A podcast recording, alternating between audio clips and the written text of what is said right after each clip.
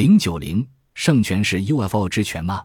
在中国台湾东部滨海的都兰有一条怪溪，这条溪的所在位置背靠石东山脉，面向东海，周围其他溪水都汩汩入海，唯独它往高处倒流入山。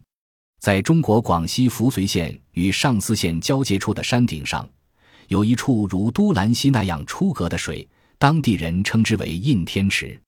据说，是当年造物主修地球时封棺盖印用的印池，后来积水成为先人们的浴池。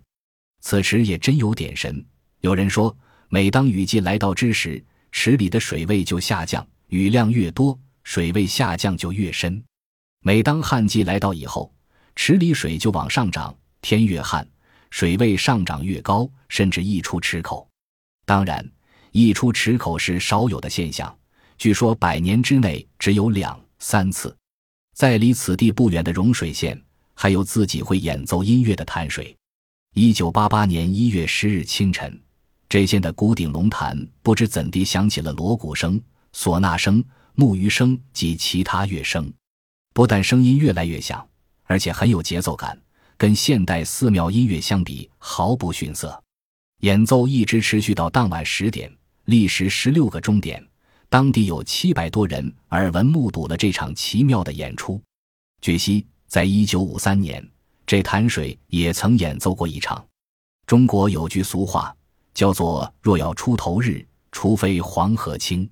是的，自古以来，黄河浑黄的水性，谁改变得了呢？可是，在清朝雍正四年（一七二六年），黄河一改本性，在陕西府阳谷县至山东。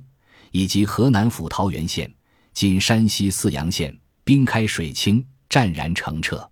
其在陕西、山西始于十月九日，止于一年正月十三日；在河南、山东始于十二月十六日，止于一年正月二十三日。雍正皇帝把这现象视为上瑞，特差人祭河，并立御制黄河邓清碑。恒河是印度人最为崇敬的圣水。这圣水也确实神秘，尽管它被扔入各种垃圾、流入各种污水，甚至侵入人的骨灰和腐臭动物，污染极为严重。然而，饮用这水的所有虔诚教徒竟然没有一个患病的。不仅如此，科学家还曾经把有毒病菌放入圣水中，据说病菌都会自我灭亡。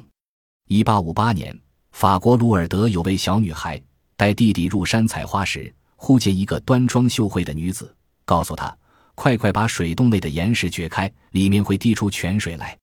这泉水能医百病。”说完，飘然而去。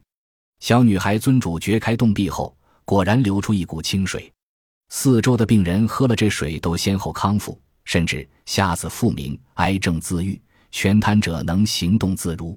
于是，不但本国人，就连外国人也不远千里。慕名前往喝圣泉水，在法国的阿里修尔特石村有一具古代遗留下来的石棺，石棺用整块大理石雕成，棺体与棺盖之间早有一个小孔，装着一个铜弯管，清泉昼夜不息地从铜管中流出，平均每天能流四百公斤，水质纯净无异味。希特勒的纳粹兵曾在棺上倾倒污水秽物，致使清泉枯竭。后来，村民将棺体彻底洗刷干净，泉水又复流。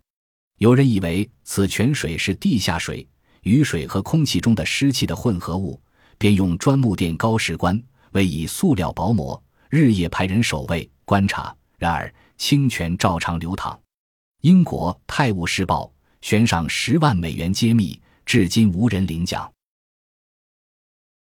本集播放完毕，感谢您的收听。喜欢请订阅加关注，主页有更多精彩内容。